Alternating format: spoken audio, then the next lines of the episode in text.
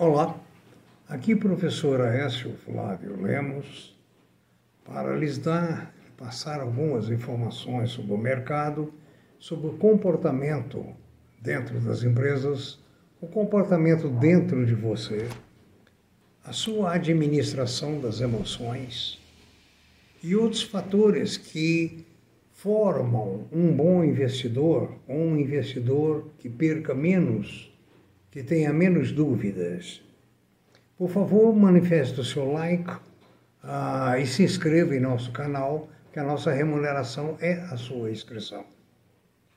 Uh, quero lembrar que nós não temos uh, a intenção de sermos experts maiores, mas sim meros auxiliares passando informações vividas em sala de aula, vividas no mercado, vividas na bolsa, vividas no trabalho, que possam orientá-lo, tá? ou dirigi-lo, ou auxiliá-lo. Essa é a intenção. Hoje nós vamos falar sobre uma coisa complexa chamada empresas familiares. Vamos começar com um ditado de um autor desconhecido que diz: aquele que pensa ser demasiado grande para fazer trabalhos pequenos talvez seja demasiado pequeno para fazer trabalhos grandes. Isso é uma lição.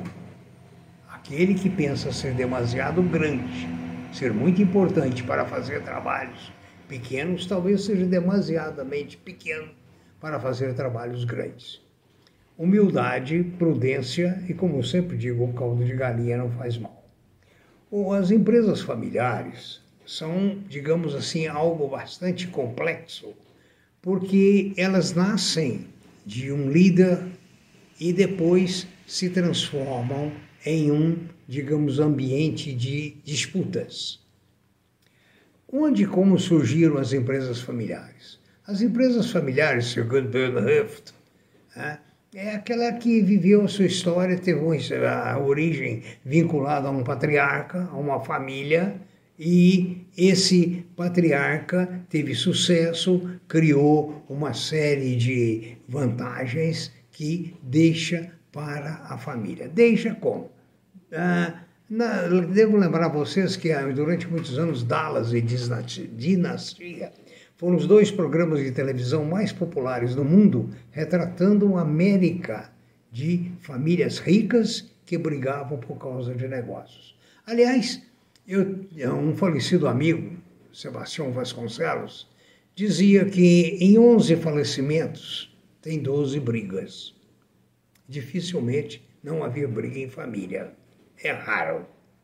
Então, veja bem, o que acontece? As características da empresa familiar seria a valorização da confiança, laços afetivos fortes, influenciando comportamentos e decisões, valorização da antiguidade, superando a exigência de competência ou eficácia, exigência de dedicação, vestir a camisa da empresa, austeridade na forma de vestir e dificuldade de separar o emocional do racional. Aqui vem um problema: separar o emocional do racional. Nas famílias, confunde-se o emocional com o racional. E isso tem sido, nas mais diversas empresas, uma causa, digamos assim, de fracasso. A família familiar tem umas vantagens, é maior lealdade aos empregados, proximidade do poder, clima propício à cooperação, comprometimento e participação direta do proprietário, do fundador, do criador no negócio, elevação do nome da família, maior união entre os acionistas, sistema decisório rápido e continuidade na administração. E quais são as desvantagens? As desvantagens são conflito de interesse entre a empresa e a família. É normal a família julgar que os bens da empresa são seus bens particulares. E daí surge muito atrito vem o uso indevido dos recursos da empresa, vem a falta de planejamento, principalmente quando a vaidade toma conta do poder, da cabeça das pessoas. Né? a falta de modernização, porque as pessoas tendem a ficar enraizadas em aprendizados já superados. Nós temos visto e falado sobre a economia que muda continuamente, né?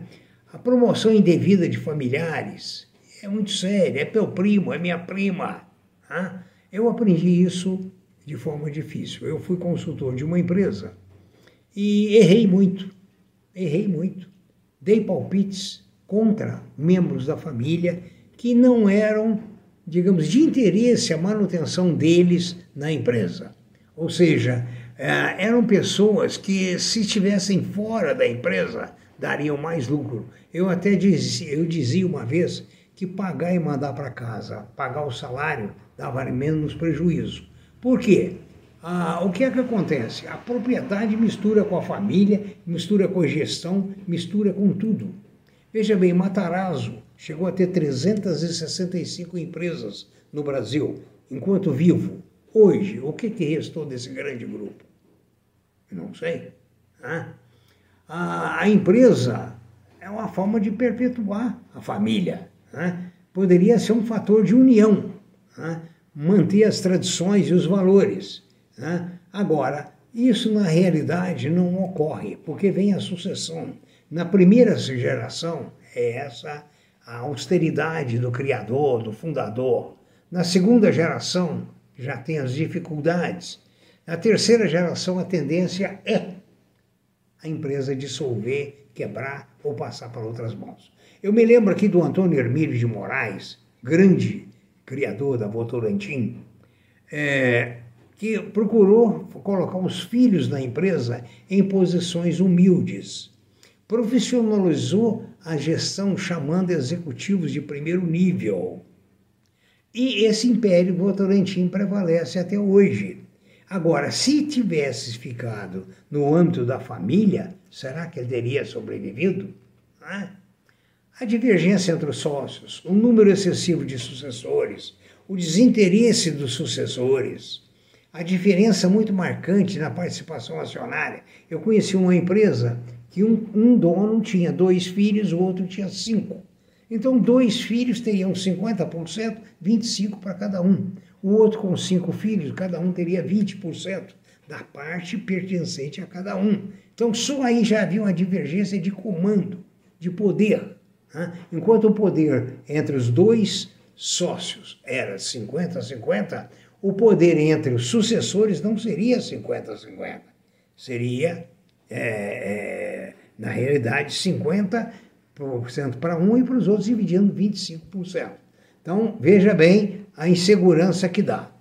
Quando o fundador ó, passa para a família, começa a ver os grandes problemas. O, fundador geralmente é, tinha uma visão apurada, tem um carisma admirável, é autoritarista, ah, ora democrático, ora paternalista e assim sucessivamente.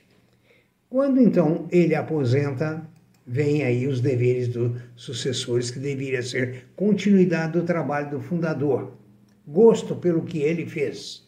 Mas não, vem a ambição de cada um o olho cresce mais do que a cara, conforme eu sempre digo. E aí a família começa a brigar por poder, por dinheiro, é, é, por parcelas da empresa e acaba indo muito mal. Eu me lembro muito que as grandes cooperativas, eu tive essa experiência de crédito, cooperativas agrícolas, cooperativa leiteira e etc., a maior, a maior parte delas fracassavam porque empregavam apenas pessoas vinculadas aos dirigentes, com competência ou sem competência, normalmente sem competência. E naquele negócio ninguém toca, porque essa aqui foi indicada pelo diretor X, essa pelo presidente X. Eu participei de uma vez de uma empresa, ah, como consultor, ah, durou um almoço.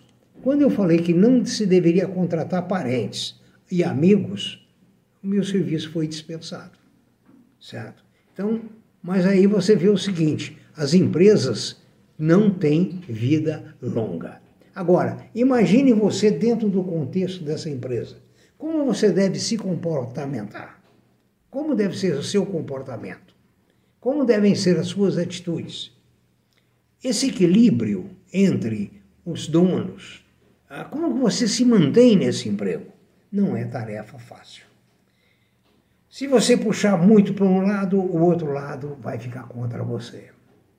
Se você, por outro lado, é, for muito honesto, vai acontecer o que aconteceu comigo. Ganhei o bilhete azul em duas empresas que eu me lembro. Aliás, é em duas, exatamente.